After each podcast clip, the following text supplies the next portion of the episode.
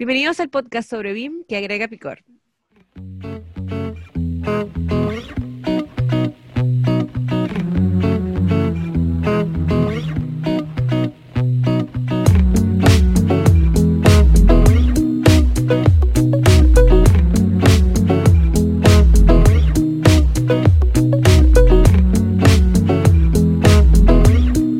Me dan ganas de hacer un TikTok, ¿no? Donde Claro, que no es, que no es BIM, no es Revit, no es. claro. Eh, eh, ¡Qué risa! Hola, hola a todos. Bienvenidos a BIM con Chile y Limón, donde pretendemos agregarle ese picor bueno a la industria, siempre buscando enseñar, resolver dudas sobre BIM y su implementación. En este noveno episodio vamos a hablar de los famosos mitos BIM. Y bueno, este podcast está vivo gracias a Edificación Virtual en México y a BWise BIM en Chile, quienes ofrecen soluciones BIM, implementación y consultorías. Este podcast se transmite todos los sábados y pues muchísimas gracias por escucharnos en el episodio anterior. Les recordamos que nos pueden escuchar por todas nuestras plataformas que son Spotify, Apple Podcast y YouTube. Nosotros somos María de los Ángeles. Carlos Jiménez. Amairani Pérez. Sebastián Quiroz. Hola a todos, ¿cómo están? Muy bien, muy bien. ¿Qué tal? Tenemos un Lleno. buen tema. Creo que, que- que de esto se trata desde un principio BIM con chile y limón. Todo el tema BIM es un mito, porque nadie sabe Oh. ni siquiera, o sea, ni siquiera saben contextualizar qué es un BIM. Claro, y eso es lo que lo pasa esta vez. muy poca, muy poca gente se eh, dedica a leer un poco la teoría que hay detrás del BIM o de dónde los orígenes del BIM. Entonces, ¿qué pasa? Que estamos, no sé, viviendo lo que está Sobrecargados de pasando. información. Claro, en Es este momento nos llegan BIM por todos lados, nos disparan BIM por todos lados. Mira, y en Latinoamérica veo dos cosas. Creemos en productos milagro, como los tenis que adelgazan, y la verdad es que no leemos nada, entonces nos comemos lo primero que vemos. Y lo primero que estamos viendo es lo que los anuncios de muchas casas de software. Entonces, pues, de alguna manera la gente no se entera, no se informa, y lo que dicen que es BIM es lo primero que, que ven. No. Bueno, pero No ¿qué, es. qué, qué es BIM? A ver, vamos- dividimos esto en dos. Vamos a hablar de mitos, de gente que no sabe qué es BIM, porque hay muchísima gente que está ahí. Y luego mitos de la gente o de las Que personas dicen que, que dicen, que dicen conocer BIM y empiezan a hacer sus propios mitos y lo empiezan a, a- a- a derivar un poco más en lo que ellos buscan o en lo que ellos necesitan y no realmente lo que es BIM. Entonces, ¿quién se echa el primer mito? Pues uno de los más comunes yo creo que es precisamente que BIM es Revit. No hay Ese otro. es el número uno. Muy bien. BIM Sí. es el mito número uno. de todos los mitos. BIM es Revit. Yo sé Revit, soy experto en es. Revit. Pero es sí. eso, es, claro. ¿haces BIM? Sí, soy, sí, sí, yo sé Revit. Ah, entonces es BIM. Ese es el primer mito. Fail. Oye, yo, Pero yo sé usar, sé usar Outland. yo Ah, sé, no. yo Ah, sé no, no, tú no, tú no sabes BIM. Yo no sé. No, tampoco ArchiCAD es BIM. MicroStation. No, MicroStation tampoco es. Oye, eh, sin, sin ir, sin dejar de bromear, la verdad es que eso sí pasa. En, por ejemplo, con María, nosotros eh, eh, cuando íbamos, por ejemplo, al sur, nos decían, es que ArchiCAD no es, no, Ar- ArchiCAD es CAD. Por ejemplo, no, no, es Revit es BIM. Y una vez también, me, me acuerdo también mi, mi ex jefe me dijo, oye, estoy pensando en comprar, cambiarme a Revit. Yo, y yo lo miré así como, sí, es que quiero comenzar a hacer BIM. Pero por favor, llevas utilizando ArchiCAD hace más de 20 años. ¿Qué te pasa? Dices, no, es que ahora sí quiero hacer BIM. Ahora sí quiero hacer BIM. Y es que está puesto en la mente de todos, porque claro, hay una gran mercadotecnia y les Es puedo como decir, lo hemos Coca-Cola. dicho, Si dices Exacto. refresco, ¿en qué refresco piensas en en? Coca-Cola, ¿no? Y tiene, y tiene la preferencia número uno. Aunque no es el mejor refresco, no es Coca-Cola. Y no es el único refresco. Y no es el único refresco, pero es, la es lo que la gente toma, es lo que la gente ve, porque es la compañía que, uno, Me da una Coca-Cola de naranja, por favor. está en todos lados. Es, es la que ha puesto la diferencia entre lo que es algo tecnológico y algo que es, o sea, hacer un, un- un ejercicio de marketing donde a la gente le quede, porque aparte de sus productos, tiene muchos productos que muchos son catchy, otros no, pero no quiere decir que sean los mejores ni son los peores, pero simplemente es quien tiene más huella de, de presencia, en, sobre, al menos en este continente. Sí, pasa también que cuando se empiezan a, a meter en el, en el cuento de que eh, Autodesk es, es Revit, o sea, perdón, es BIM, o BIM solamente funciona con, con las herramientas de, de, Autodesk que empiezan a, a, viciarse dentro de este circuito que solamente funciona con, con herramientas de Autodesk. Lamentablemente ahí es cuando un poco empiezan los lo, encerrarse en algo que ellos mismos empiezan a asumir como que es la verdad del BIM, cuando empiezan como este, este como eh, evangelización sobre una marca, ¿ya? Eh, y cerrarse con respecto a otras, donde simplemente todo lo, todo lo otro es malo, todo lo otro no es BIM, todo lo otro no sirve. Y eso yo creo que es uno de los grandes mitos que... que y, que, y ese yo, mito es culpa de la misma gente de Autodesk. Yo fui a muchas presentaciones donde efectivamente decían así, BIM es Revit. Así que si tú quieres trabajar en BIM, tienes que trabajar en Revit. Entonces, eso para, para una población de gente que tiene una madurez BIM súper baja, cuando escuchan esto, es claro. wow. Se lo si toman muy literal. Ajá. Exacto, sí, exacto, Si esta persona me está diciendo eso, entonces efectivamente, entonces una persona le repite, la otra persona dice, ah, bueno, entonces se, se generó. Pero, pero lo hacían, y te lo digo que fue, fue como hasta el 2017 que, que lo estuvieron haciendo hasta que empezó a salir Plan BIM y Plan BIM empezó, empezó o sea, hablo de Chile, empezó a, a cambiar la, el, el, tono del, del, BIM, las presentaciones y todo, y ahí como que ellos pararon de, de, decir eso, pero sí fui a muchas presentaciones que decían eso mismo, y de hecho me acuerdo que iba como infiltrada, me acuerdo que iba no como María de Los Ángeles eh, Graphisoft, sino que iba como María de Los Ángeles y hacía preguntas así como, ya, pero ¿qué pasa si yo no trabajo en Revit? Bueno, no, es muy probable que no estés haciendo BIM. Es que mucho salió el eslogan de los creadores de BIM. Sobre todo cuando el, existían software, ya existía Allplan, ya existía Articad, ya existía MicroStation y Autodesk no tenía un BIM. Y claro, que hicieron fue inyectarlo cuando adquirieron, no me acuerdo en qué año, adquirieron Revit, porque no lo desarrollan, hay que decir, o sea, Autodesk no desarrolla eh, o no desarrolló Revit, ya venía, claro. ya lo compraron. ¿no? A diferencia de las otras compañías que sí desarrollan el, el propio software, Ahora no puedo decir que no lo desarrollen, porque sí lo desarrollan, pero, pero fue así un push de, de ¿cómo se llama? Pues, pues como, como de marketing y decir si sí, sí estamos, si lo tenemos, y fue donde adoptaron que BIM, o sea, que el, Revit es BIM. El 2002. El 2002 eh, Autodesk compró a Revit. Sí, ok.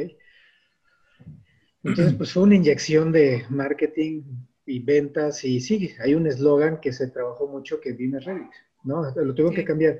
Pero hay dos factores aquí para este mito. Uno, la ignorancia de las personas y dos, la falta de, de, de, de un, de una entidad, o sea, en, reguladora. En, reguladora. O sea, está Plan BIM dijo, no, no, Revit no es BIM, nada de eso, ¿no? Más bien, BIM es una o sea, metodología. No es exclusivamente BIM, claro. ¿no? O sea, lo que hemos platicado. Entonces, no, amiguitos, BIM pero, no pero, es... pero yo creo que también, eh, yo creo que falta un tercero, que es el poder del, del dinero, por decirlo que es el poder pero, de marketing. Pero es eso, es marketing.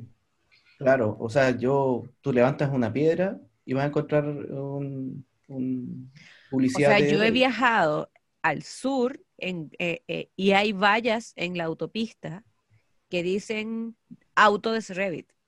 O sea, imagínate igual, o sea, un poco yo estaba metida mucho en el marketing de una marca de software y jamás en la vida se me ocurrió hacer una valla porque yo decía, ya, pero mira la cantidad de gente que va por aquí, no sé, ponte que solamente el 10% vaya a reconocer esto. Entonces no, no, es no hace rentable. Uh -huh. Pero esta gente era como, ya se metió en todos lados y es que, ¿en dónde más podemos estar? Sí, bueno, pero eso es, eso es un tema profesional, o sea, el nivel de profesionalismo que tiene esa empresa es otro nivel, ¿no? Por eso son el número uno. Entonces, pues sí, se meten hasta en las vallas.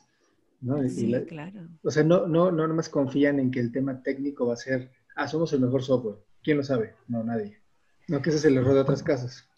Y, y, y cuando empezaron con, este, con ese discurso de Bimes, de Bimes Revit, eh, también se metieron en las instituciones públicas. Aquí las instituciones públicas, los ministerios, eh, eh, todas estas instituciones ya les pasaron licencias, hicieron todo esto, y la gente en los ministerios también se quedó con que BIM es Revit. Y por eso salían licitaciones públicas con exigencia Revit, que decía que exigencia BIM, Revit. Ya, lo hicieron, ya lo hicieron alguna vez. AutoCAD lo manejan todos, o lo manejaban todos. Y ya lo hicieron una vez, ¿por qué no dos?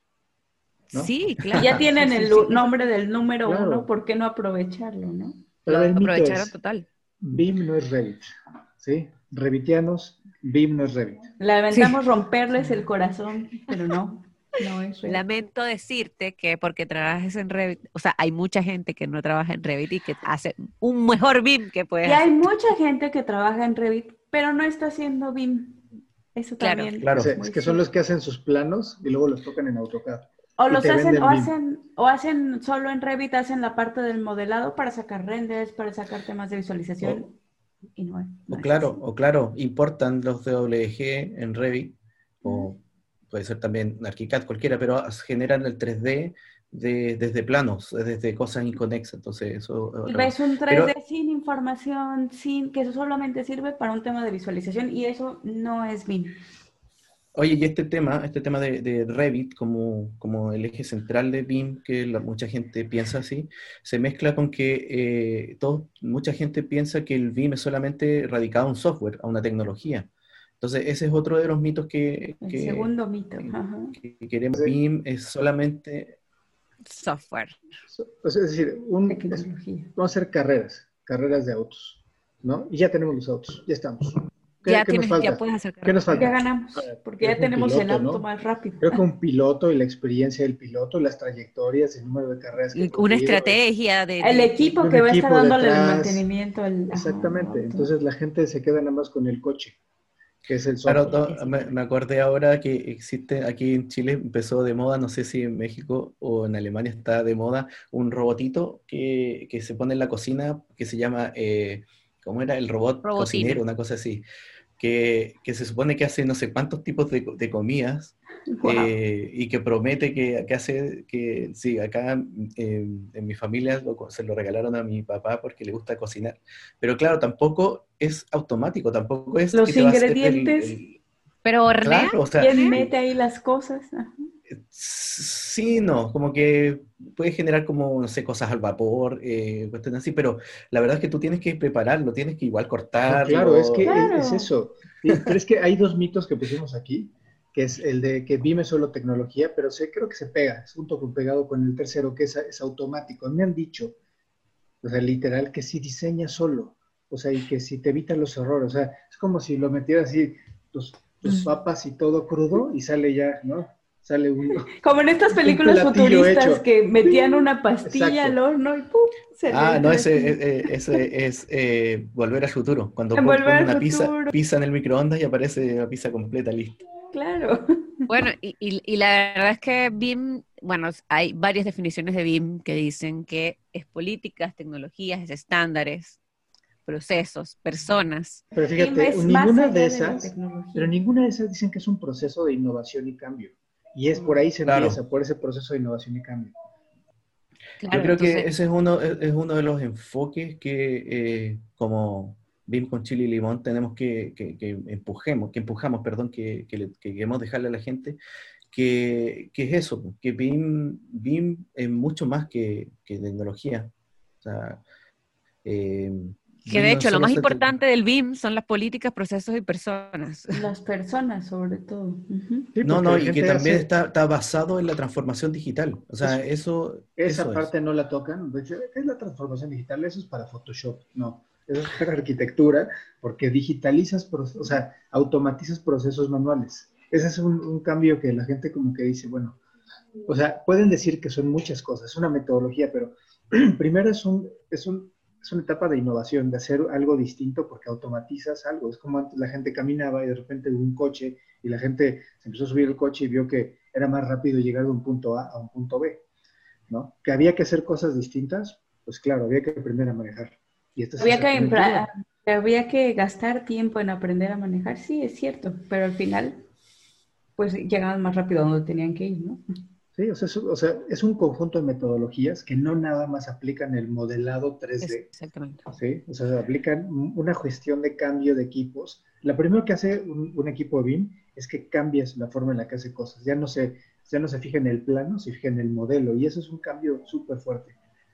Súper Sí. Entonces, lo, que- lo, que, lo, que, lo que dices, según eh, lo que estamos diciendo, que BIM obviamente no es automático. O sea, el mito, perdón, es eh, que BIM sea automático. Obviamente lo que dice Carlos es que la gente tiene que tener las competencias para poder desarrollarlos. O sea, el BIM no es que yo aprieto un botón y me va a salir mi proyecto listo. Es que yo, BIM yo creo que todo esto, el, el primer problema es que la gente se conforma con lo que escucha y no investiga, no lee, no, no, eh, no busca información respecto a BIM. Entonces se queda con que alguien le dijo, no, si tú compras Revit, ya estás trabajando en curso. BIM. Hasta este curso. haz este te curso de modelación, eh, cómprate Revit, empieza de una vez a hacer planos, entonces todo va a salir automático. Entonces, con todas esas cosas, la gente se queda nada más y se encierra como en eso. Y, y es completamente entendible. Quizás muchas de estas personas también están ocupadas en su día a día como para ponerse a leer un estándar o ponerse a buscar información, pero, pero yo creo que es una de las cosas más importantes que uno tiene que hacer al momento de transformar digitalmente su, su oficina, más que todo para el, para el BIM. O sea, no porque te compres un software que, que te digan que va a hacer todo de manera automática, significa que vas a lograr el éxito. Yo conozco muchas empresas que la verdad es que han, más bien han rechazado el BIM porque han tenido eh, este tipo de, de problemas, de que eh, se compraron un software, no le funcionó, no sabían cómo hacer, eh, o, o No supieron implementarlo. no- no sabían Es que es eso, implementarlo porque la gente se quedó con la capacitación que le daba la, la marca. Entonces, ¿qué es lo que hace la gente? Se regresa a AutoCAD, donde es su zona de confort, donde ya hemos trabajado así y sabemos cómo se trabaja, y no quiero saber nada de BIM. Entonces Eh, eh. podríamos decir que eso es otro, otro mito, que, que lo estamos que, que no lo teníamos dentro de la lista, pero que eh, comprar un software no es hacer BIM. Comprar- comprarse, comprarse un software, comprarse Exacto, las no es hacer licencias BIM. de un software no es... no- yo Comprarse un coche no es- del Comprarse un coche no es saber manejar, ¿no? No es saber Exacto. manejar para nada. Es como el 70% de la industria, eso es lo que hace. Ah, mira, me están pidiendo BIM, hay una licitación pública, me están pidiendo BIM, cómprate Revit. Eso es, y eso es Es eso es súper grave, porque entonces empiezas a tener charlatanes que dicen saber Revit porque tienen tres niños que saben usar, o sea, saben BIM porque tienen gente que sabe hacer Revit, van a la licitación, ganan la licitación, y cuando es a la hora de hacer BIM, es un desastre. o sea, Y es lo otro, El lo modelo otro- es un lo otro desastre. también, sí, lo otro también, Carlos, es que trasladan las malas prácticas de AutoCAD al, Claro, exacto. a- Claro, ¿Has en visto, dibujo. Sebastián? Es, perdón, no, es el dibujo, o sea, hemos visto unas barbaridades donde Pues- copian y pegan el modelo como si fuera copiar y pegar un plano. Y dicen, ah, es que es muy lento. Sí, pues estás copiando un edificio entero. estás duplicando un Es que edificio es entero. eso, en imágenes, en los, en los layouts que sacan, el dibujo puede verse bien, pero realmente cuando abres el modelo es como este meme de Homero Simpson que está parado y de frente se ve bien, pero atrás están todas las pinzas jalando. Exactamente. Y eso hacen muchas empresas porque no tienen ese conocimiento, porque no saben que es un proceso de cambio. La gente no se convence, em, como dice María, empieza a hacer exactamente las mismas malas prácticas de AutoCAD, porque hay muchísimas malas prácticas, y las, y las traslada a BIM, donde triplicas todo por el universo Z, ¿no? Y empiezas a tener un, un- un asco de modelo. Un relajo, claro. Claro. ¿Y, y, y, y, po- y por qué se ganaron la licitación? Porque pensaban que iba a ser fácil, así que cobraron súper barato. Entonces, Claro. cobraron súper barato, se ganaron la licitación y finalmente todo se extiende, eh, Se no se termina el modelo. O sea, yo aquí en Chile hay muchos casos de, de licitaciones BIM. Bueno, hay, hay un puente que nunca cerró. Hay un, o sea, un- hay un puente que se pretendía abrir y cerrar que nunca cerró. Entonces está así siempre. Eso es cálculo Eh, de ingeniería, no, no es BIM. Bueno, pero, pero claro, ahí, algo pasó ahí, también. ahí no hubo Una mala planificación. Ahí, es y claro, es ¿no? una mala planificación. Por eso es que, es que esos problemas, eh, igual que en el, en, en el edificio creo que es del Poder Judicial que está en, en una autopista que, o sea, el exceso de dinero que pudo gastar la institución pública o que gastó la institución pública, eh, el licita- licitante o mandante de ese proyecto, porque se hizo en BIM, fue terrible. Entonces, eh, eso es lo, un poco lo que, lo que busca eh, el BIM, poder no, no reducir costos o no sobrecostear cosas. Invertir este de manera inteligente o mover de manera inteligente el presupuesto, que también eso nos lleva como al siguiente mito. La gente tiene esta idea de que hacer BIM es caro. Contratar a alguien que haga BIM, hacer un proyecto en BIM va a ser más costoso que si lo hago de la manera tradicional. Y claro que va a ser más costoso si lo haces con las patas, como así. Sí, sí, si- sí. Exactamente. Si mientes, No entonces tienes tienes que- definidos todas las cosas. BIM no hace magia, o sea, Hacen planos primero, luego hacen modelos, ¿no? Y luego tienen que sacar planos, luego trabajan sus planos en AutoCAD. y luego les piden un cambio. Entonces trabajan los planos y luego tienen que hacerlo en el modelo. Pues claro que es más caro. Pues es una locura lo que están haciendo. Aparte de que le estás pagando a modeladores y a dibujantes, o sea, obviamente se vuelve carísimo. Conozco despachos que hacen eso. Entonces ahí, hay un, otro mito. El, el BIM es más caro y toma más tiempo, ¿no? Sí, sí, fue el que dijo Ami. Exactamente. perfecto. Y la verdad es que no, o sea, hay, hay, que tener algo muy claro. Sí, cualquier cambio, implementar una herramienta nueva, cambiar de auto, aprender a hacer algo nuevo, siempre implica un, una curva. Ajá, una curva de, aprendizaje, en la que voy a gastar, voy a invertir dinero y voy a invertir más tiempo en aprender eso y en, en pues en, ir absorbiendo ese nuevo conocimiento.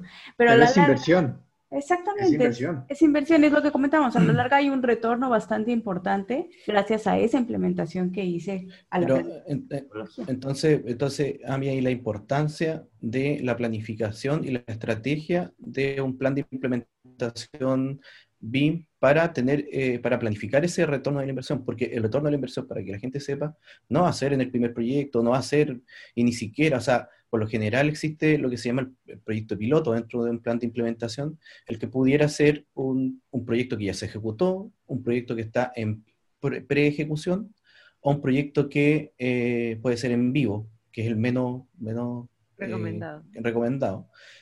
Pero es eh, recomendado si hay gente apoyándote. Yo, yo te apoyo que pueda ser un proyecto en vivo. Es que yo creo que el nivel de madurez que también quieren que logró adquirir la empresa durante el proceso de implementación, porque si es que eh, hubo una resistencia al cambio, todo, todo tiene que ver con, con, la estrategia del de, o, el, proceso, el proceso de que, se ejecutó durante la implementación.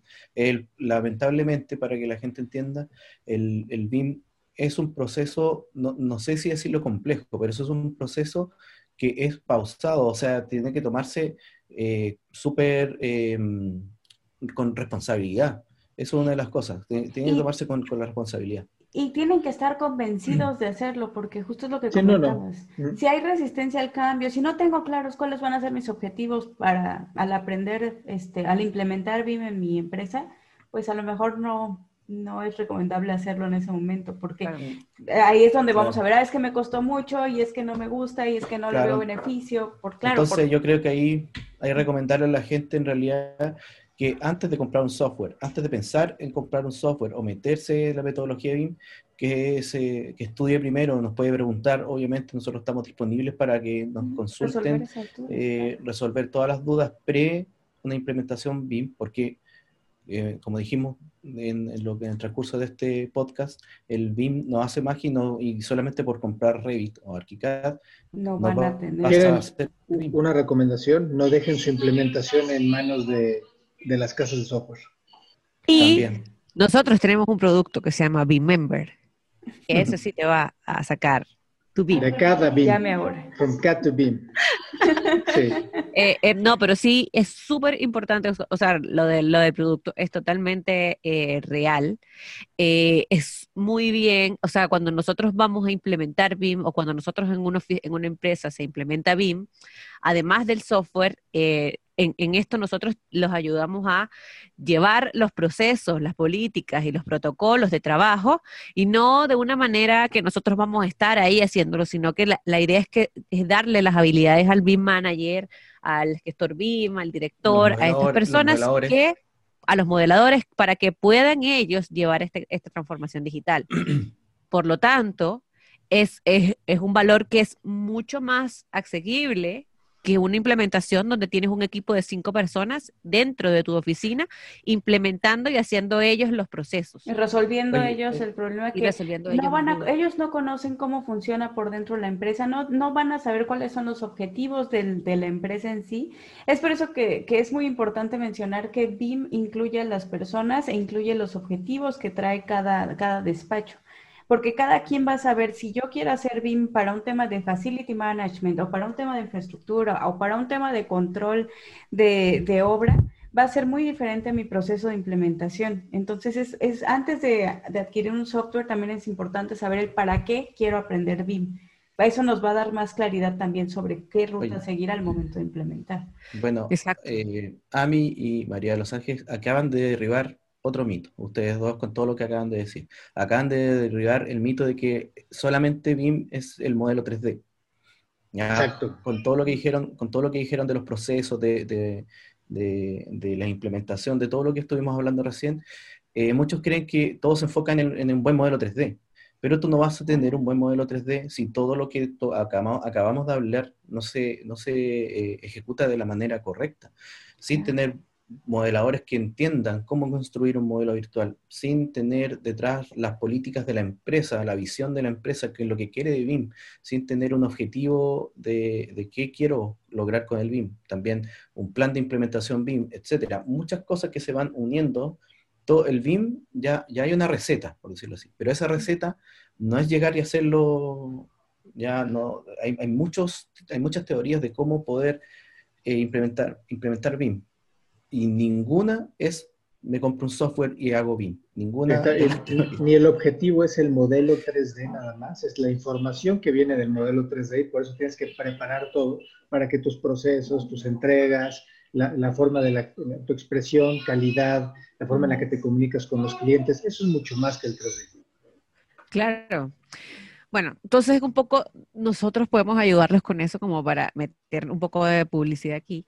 Eh, y la verdad es que nosotros queríamos un poco empezar a, eh, desmonopolizar o, o, quizás derrumbar un poco el mito de que BIM es caro, también eh, en base a procesos que, que te van a ayudar y que finalmente te van a salir mucho más económicos que quizás una implementación, pensando en que hay una industria o a un sector de la industria que debe pasarse a BIM y que no tiene los recursos que puede tener una gran constructora o una gran inmobiliaria. Eh, pero la, la, idea es ayudar a ese sector que no tiene los recursos para comprarse un software de 5 mil dólares o de 3 mil dólares o para comprar una implementación que te puede costar 10 mil dólares. Entonces, e, es como eso, apoyar un poco a esta transformación digital de este sector de la arquitectura, ingeniería y construcción eh, de una manera asequible para, para las personas que lo, que, para que todos se suban al BIM, digamos, y de una manera correcta, con procesos y estándares. y eso derriba precisamente ese, ese mito de que BIM, hacer BIM es caro.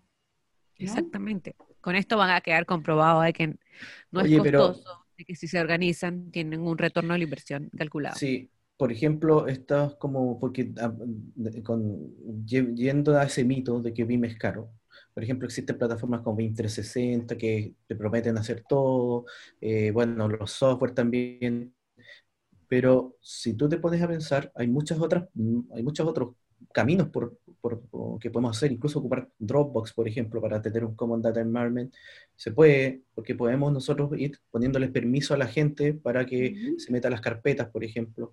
Eh, está el, eh, todos los software de AK Software, que son muy asequibles, demasiado que sí, asequibles, y puede hacer cosas muy, o sea, imagínate que con, con edificios tú te puedes ahorrar eh, un, un 4D, un 5D, eh, o sea, no ahorrar, pero tenerlo dentro del mismo software, un 4D, un 5D, render, o sea, puedes tener un Lumion o un Twinmotion dentro del mismo software. ¿Cuál es el precio que traemos de acá?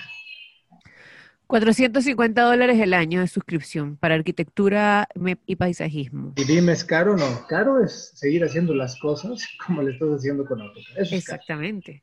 Claro, solo piensan en la inversión, sí, sí es cierto. Va a haber una inversión inicial al implementar, pero va a traer un retorno de inversión que de verdad no tiene desperdicio.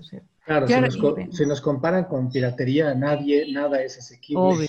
Claro, sí, Claro. Bueno, que aún así tenemos Blender Beam, lo cual sí es sí le compite la también, piratería. No, y, y, también CIPE sacó un software gratis para modelar arquitectura. Entonces, sí hay, cada día están saliendo más soluciones. También es un poco eso. BIM no es solamente Revit, ArchiCAD o Plan Vectorworks. Existe muchísimo software. Entonces, no, no es que, no, no, se, no se queden con los, con los software de, de popularidad o, no sé de popularidad, pero los que... No se queden con la Coca-Cola del... No se queden con la Coca-Cola y la Pepsi-Cola. El otro, eh, el, otro día veía el, veía el, el famoso speech de, de, Steve Jobs en la Universidad de Stanford y cuando termina dice, eh, quédense alocados, quédense hambrientos. Hambrientos, sí, Sí. justo. Entonces busquen, o sea, la empresa, a la gente siempre le digo, y cuando hago clase eh, en la universidad o en, o en cursos también, siempre digo a la gente, no se queden dentro, como también de la una vez nos dijo el, fam- el, el gran amigo Rob Roof, que nos dijo que no se queden eh, andando en este cúmulo de pajaritos, que todos siguen al mismo pajarito y hacen una Mm, gran masa de pajaritos. Sálganse de ese y, y busquen su propio camino. Entonces Ser ingeniosos, claro, Cuando pagas dos ingenio. mil dólares por un software o tres mil y estás hablando de que puede ser lo mismo con edificios que es de 300 y cacho dólares. Claro. ¿sabes? Y, y si Claro. quieres probar, si quieres probar y no quiero comprar un software, bueno, utiliza Blender y ahí te vas a dar cuenta de, de todo lo que, lo que puede llegar a ser un software Bing y si finalmente tú necesitas un poco más, porque lo, lo, lo, lo de, lo de tener un software gratis, o sea, hay, es bien por un lado y quizás mal por un otro, porque efectivamente no vas a tener soporte, capacitación, no vas a tener una cercanía quizás como cuando tú compras un servicio que obligatoriamente tú puedes exigir algunas cosas. Entonces, hay que ver algunas cosas, pero de probar, ve probando Blender, por ejemplo, el CIP Arquitectura, que es gratis también. eh, bueno, Edificius, Ediluz y todos los softwares de ACA tienen Pero- un mes gratis. Déjenme hacer una- un, un paréntesis. O sea, la ventaja de tener una casa de software buena, por ejemplo, como ACA, ¿sí? es que no va a desaparecer. Y muchos de los errores es que la gente compra software charritos, o sea, software que mañana no dan, no dan soporte y desaparecen. Oye, Claro. entonces con eso derribamos otro mito. El mito Claro. de que Revit no es la única opción. Entonces, No, no derribamos entonces el mito opción de que Existen opción. como 45 opciones muy buenas de softwares BIM, de verdad, de modelado de todo tipo. No nada más MicroStation, no nada más Allplan, existen muchísimos más. Revitianos poco a poco se van a dar cuenta que no están solos en el universo. Yo creo que dos cosas. Primero, no obligues a nadie a trabajar en el software que tú trabajas nada más porque tú trabajas. Dos, no obligues a un software a hacer la especialidad que tú haces nada más porque otra persona utiliza este software. O sea, yo como ingeniero, no sé, eh, en clima, Revit me va a funcionar, pero quizás yo no puedo comprar Revit. O quizás Revit no hace el cálculo para, Oye, María, para las- para las- para las Y especialidades. con eso también para apoyarte. No, con- no, no hagas que tu software haga unas especialidades u, o- o- Para u las que otras no cosas está. para que no Pero está si lo que- preparado. es lo que acabo de decir, Sí. claro, es Claro. no, no obligues a la gente a trabajar en el software que tú trabajas nada más porque tú trabajas y no obligues al software a hacer la especialidad que tú haces también. Claro, sí, que, no puede- o que- o que el software no puede hacer. Por ejemplo, Claro.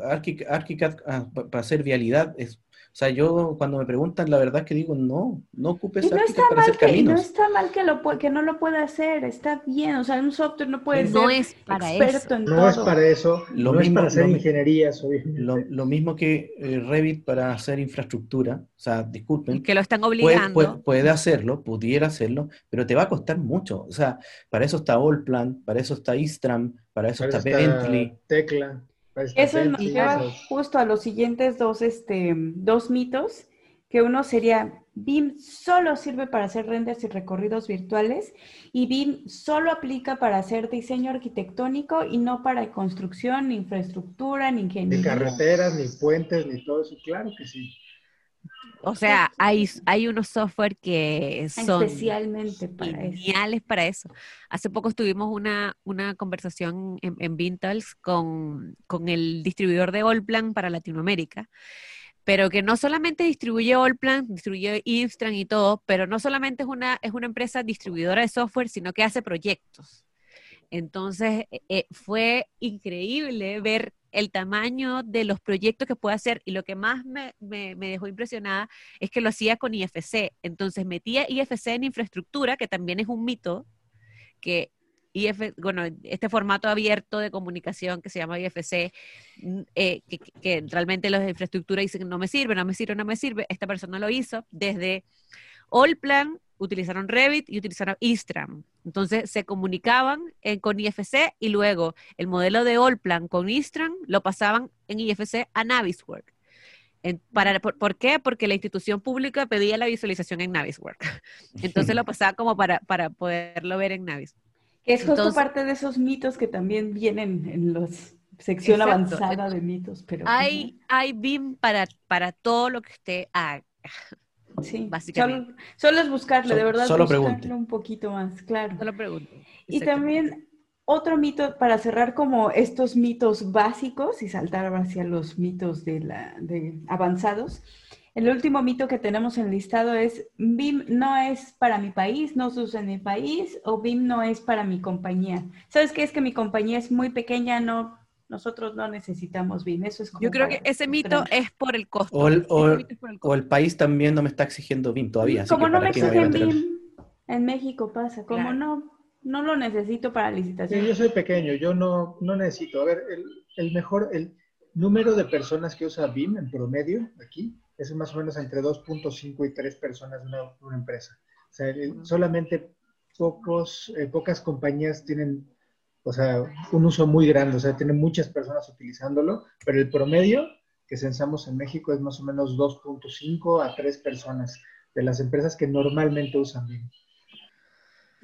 Este, yo creo que el BIM de, el, mito de BIM no es para mi empresa o BIM no es para todo tipo de proyectos también. BIM no mm. es para, para proyectos, para casas. Es, debido al, costo. Al costo y al desconocimiento de estas herramientas, lo que comentabas hace un momento, María de Los Ángeles, que como creemos que solo existe... Obvio, si tú vas a hacer una casa, no vas a poder pagar 5 mil dólares por una licencia.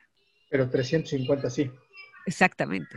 Claro, o también el, tema de, el tema de, yo hago arquitectura de interiores o yo hago paisajismo. ¿A mí para qué me sirve el BIM? O sea, es que no es que no te sirve, es que obviamente si tú vas a comprar un software de 3 mil dólares no te es rentable.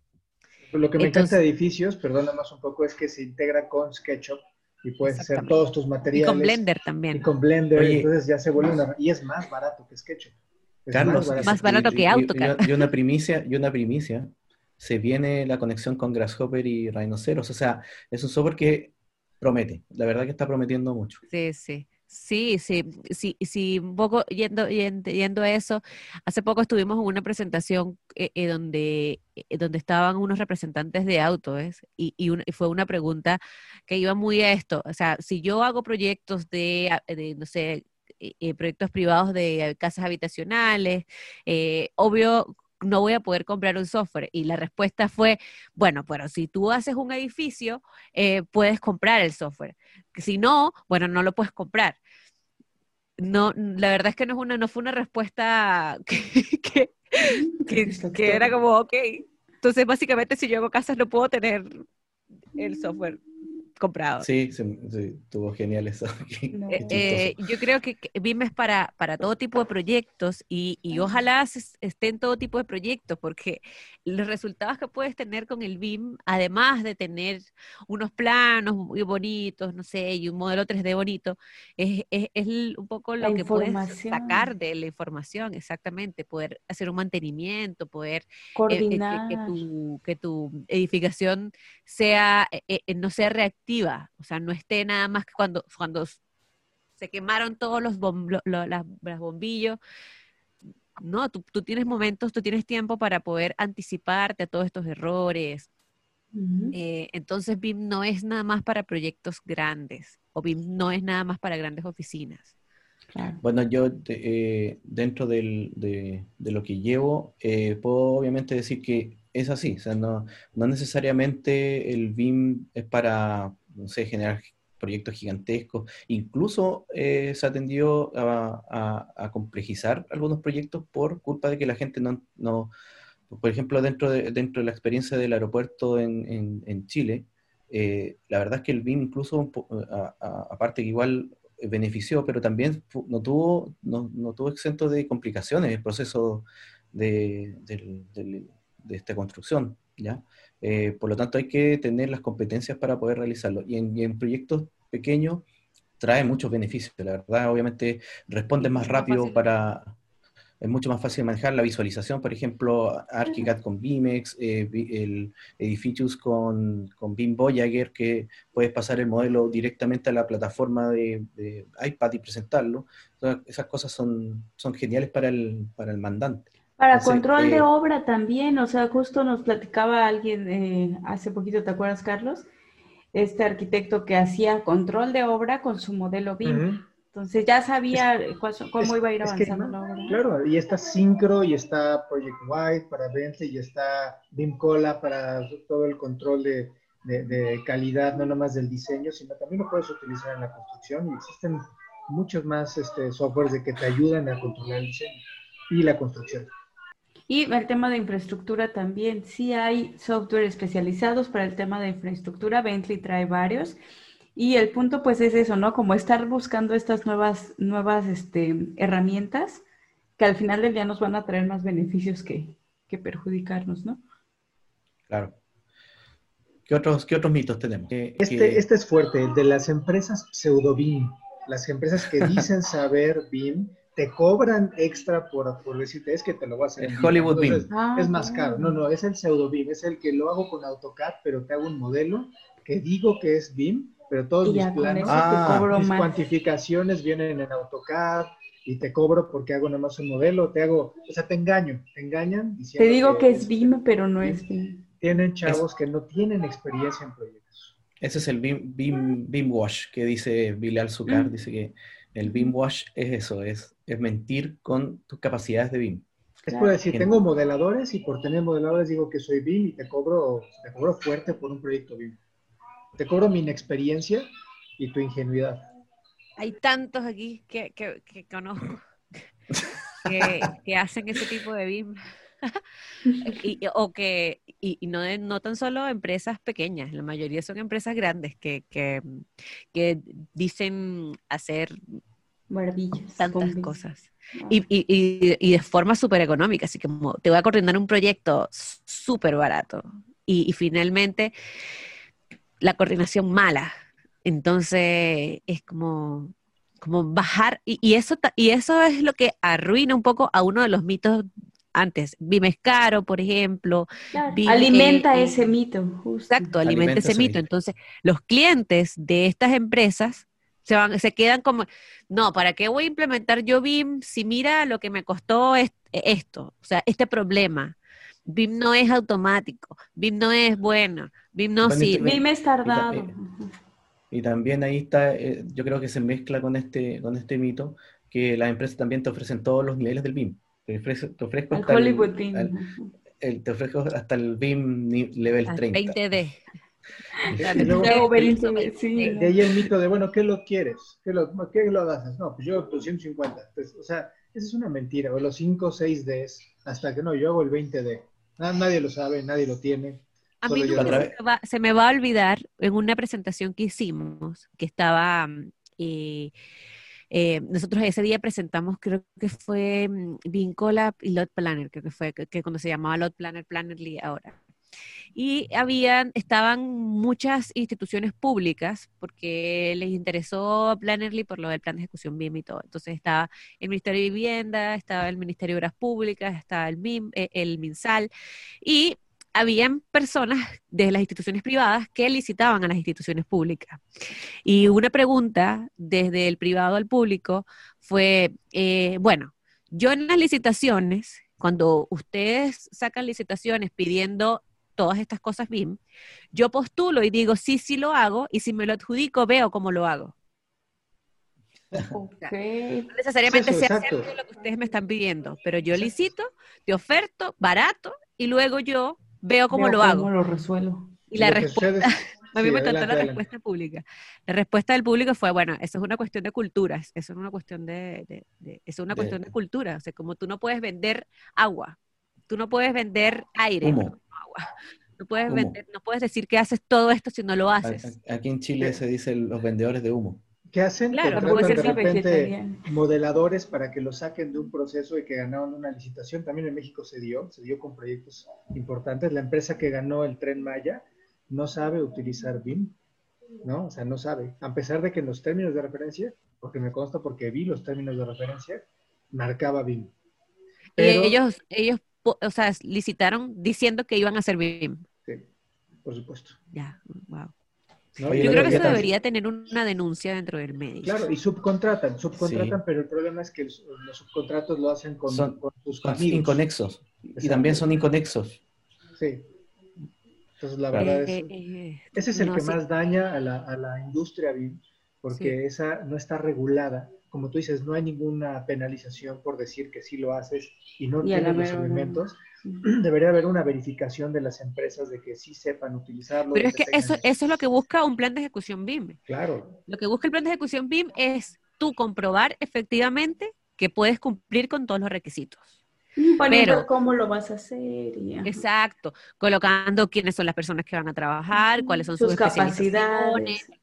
Capacidades y todo. Eso es lo que busca un plan de ejecución BIM. Pero ¿qué pasa? Que un plan de ejecución BIM se utiliza en algunos países y se utiliza desde ahora. Entonces, anteriormente, eh, y, y que tampoco se utiliza para todos los proyectos públicos que son requeri- requerimiento BIM.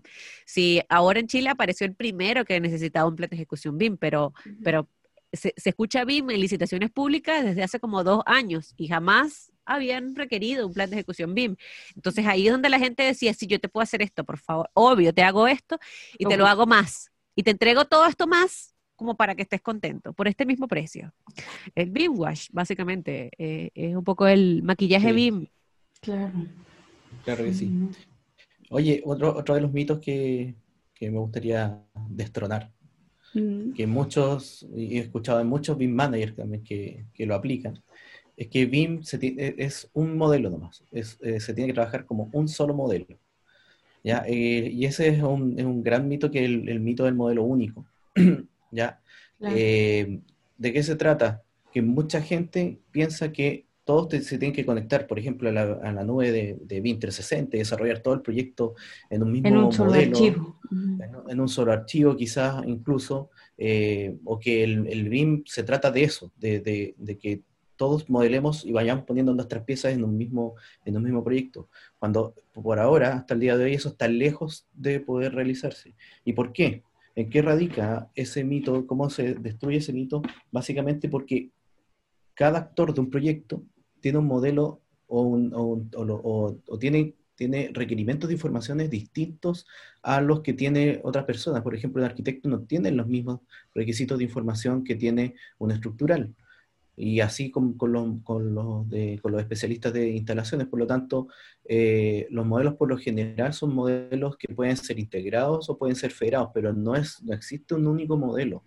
¿ya? Eso Y- es... ¿A qué vamos? Es un cuando- único repositorio, sí. O sea, lo que pasa es que ahí es donde revienta el BIM. Cuando no saben utilizar, por ejemplo, el uso de modelos grandes, cuando no es un modelo. Son cinco modelos, el modelo de fachada, el modelo de estacionamiento, el modelo de torre 1, torre 2, y luego tienes que hacer la documentación que es otro modelo o es otra información que va vinculada. Luego vinculas en las instalaciones, ¿no? Y las instalaciones puedes separar por instalaciones. Si la gente no sabe eso, no sabe hacer eso, desarrollan un solo modelo con toda la información y no lo pueden ni abrir. O sea, no pueden ni siquiera Así abrir. Es, eso- eso es inmanejable.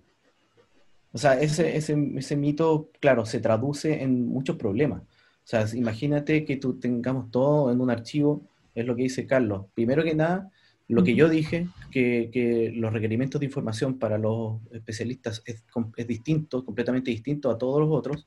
Cada uno tiene su propio requerimiento de información y lo otro también que se traduce a que se producen modelos inmanejables para distintos, para distintos actores. O sea, eh, yo he visto en ambos programas, no puedo, no puedo Ujú. distinguir solamente uno, de que en Revit y en ArchiCAD proyectos totalmente inmanejables porque tratan de meter toda la información dentro de un mismo modelo. Entonces, eh, ahí es donde está la expertise de, de la mezcla de los BIM managers con los modeladores para poder administrar un proyecto eh, de, de buena manera. Y también lo que dijo María con el plan de ejecución BIM, donde se delinea todo cómo se tiene que ir eh, haciendo el modelo y, y dónde, cómo se van a ir federando los modelos. Por lo tanto, ese es un mito que yo siempre trato de- de destruir, que el BIM eh, es solamente de un modelo. Y eso eh, Pero ese, hoy. ese, ese mito del- de, de un solo modelo viene por uno de los mitos que habíamos comentado de BIM es Revit.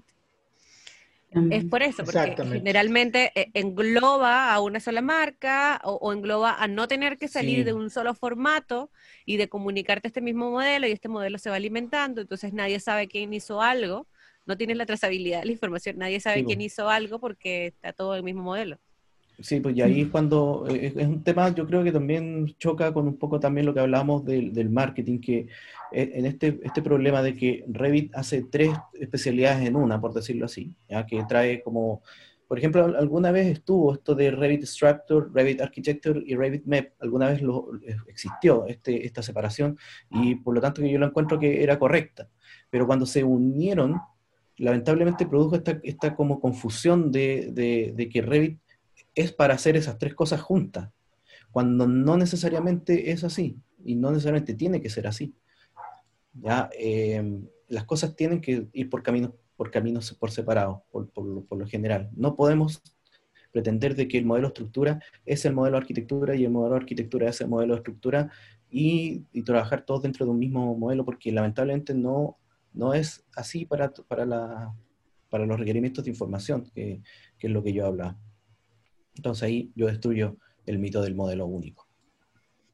Bueno, entonces, existen muchos mitos y yo creo que mm, tocando este, este último que estaba, yo creo que es uno de los más importantes y dentro de la gente que sabe BIM, dentro de la gente que usa BIM o dentro de la gente que, que ya implementa BIM, está el mito que, con el, con lo que va de la mano con el anterior y que va de la mano también con muchos de los anteriores, es el gran mito de IFC no sirve eh, IFC pierde información. Expliquemos qué es IFC, para que la gente no sabe qué claro, es IFC. bueno. IFC es un formato de comunicación de estándares abiertos. O sea, para que más o menos entiendan qué es IFC, imagínense que es como el PDF de la construcción. Como el PDF, lo que el, PDF, es para Word, para Excel o para PowerPoint, el IFC es para Revit, ArchiCAD y todos los software. Es un poco eso. Es un formato de comunicación abierta. Decir que yo puedo enviarte mi, mi IFC sin importar el software que yo lo esté trabajando y tú lo puedes abrir en el software que tú estés trabajando sin importar eh, de dónde, o sea, los formatos nativos, digamos. No hay problemas de, de formatos nativos. Entonces, eso es el IFC.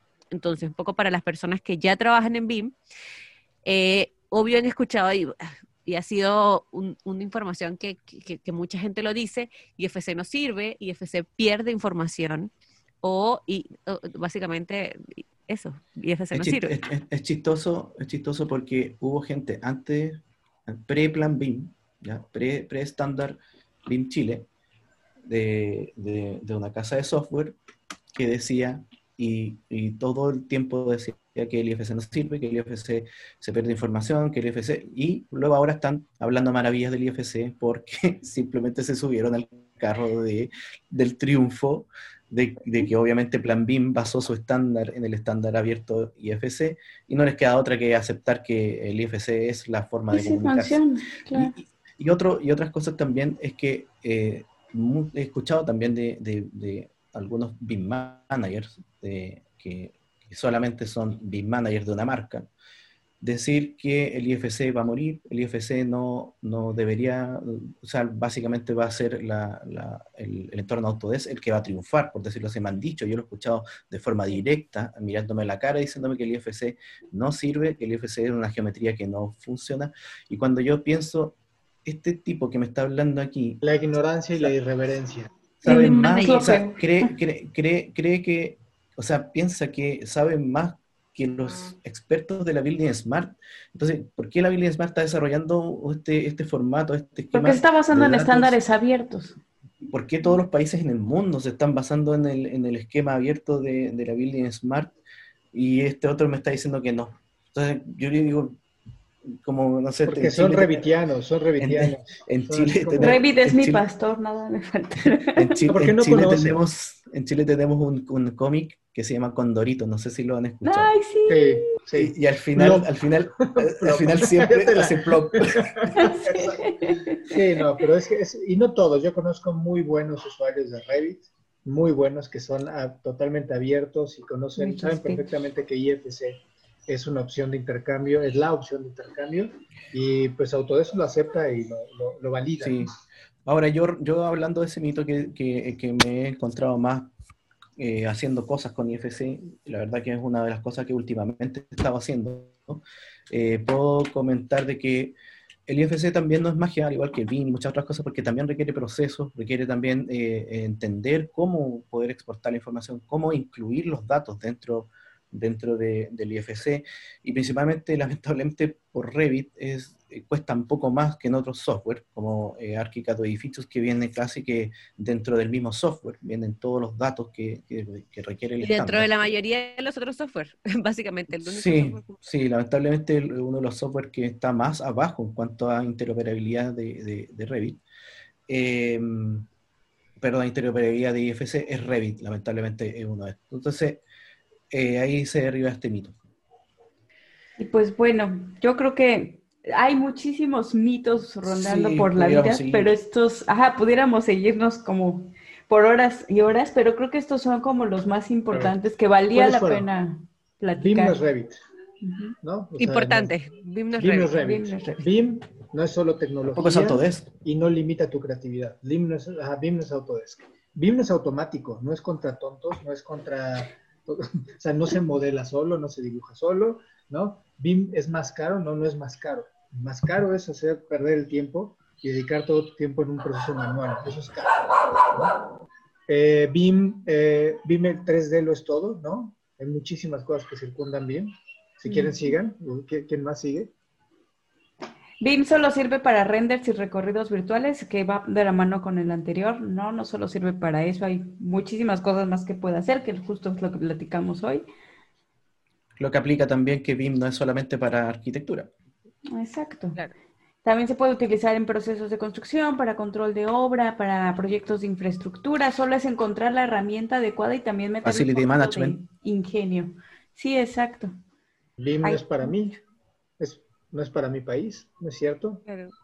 Como no es obligatorio en mi país, no, lo, no tengo por qué usarlo. Y hay una estrategia latinoamericana, cada, cada Perú, Costa Rica está sacando sus, eh, pues, lineamientos y, estándares y así van todos los países. Entonces, sí es para ti, sí es para tu empresa. Pequeña, y, mientras, mientras antes lo empieces a utilizar, cuando empiece a hacer un reglamento en tu país, pues vas a estar mucho más avanzado. Así es el latino, María. María dice, no, hasta mí hasta que me obliguen. Pero bueno, los que quieren emprender y ser un poco más y acaparar el mercado, lo que dice María es importante. No esperes a que te obliguen, empieza a utilizarlo. Revit es la única opción, no hay otra opción. Hay muchas más económicas. Hasta gratis, ya hablamos de... Ya hay opciones gratis. Blender Exacto. Claro. Entonces, un poco para, para cerrar, eh, eh todo esto que acaban de decir, todo, o sea, si usted pensaba alguna de las cosas que acabamos de decir, qué bueno que pudimos aclararle las cosas, que para eso nosotros, para eso, para eso hacemos esto, para intentar resolver muchos temas sobre BIM que hay, tanto confusiones o por resolver algunos temas de, la gente que nos sigue o de la gente que nosotros escuchamos. Entonces, pues, bueno, muchísimas gracias por vernos esta vez. Si se dieron cuenta que cambié de look, pueden comentar. Eso es lo más importante. Claro, comenten, cuenta de que hay algo raro aquí. Ah, dejémonos en los comentarios de qué quieren que nosotros hablemos. Y a mí me eh, gustaría, a mí sí me gustaría hablar de todos los, estos softwares o soluciones, porque no son softwares, que, la gente no conoce que, que existen, ¿no? Desde, o sea, desde Scan to Beam, desde, o sea, todas esas alternativas que no nada más es Revit, sino cuáles son las otras, y pongamos un top bottom de cuáles son las más utilizadas. Creo que hay muchas cosas que no conocen. de todas maneras, como comenta María de Los Ángeles, si nos quieren dejar para para, para episodios posteriores de qué quieren que platiquemos, también en sus comentarios dejen. Y si usted está en Spotify escuchándonos en Apple Podcast, usted se puede ir a YouTube y comentar. O mandarnos un correito también. O mandarnos un correo. Bueno, muchísimas gracias. Y cualquier duda también nos pueden contactar eh, por, por nuestros correos o en nuestras páginas web, por si acaso. Así que muchísimas gracias por escucharnos. Nos estamos viendo. Chao a todos. Chao chicos. Bye.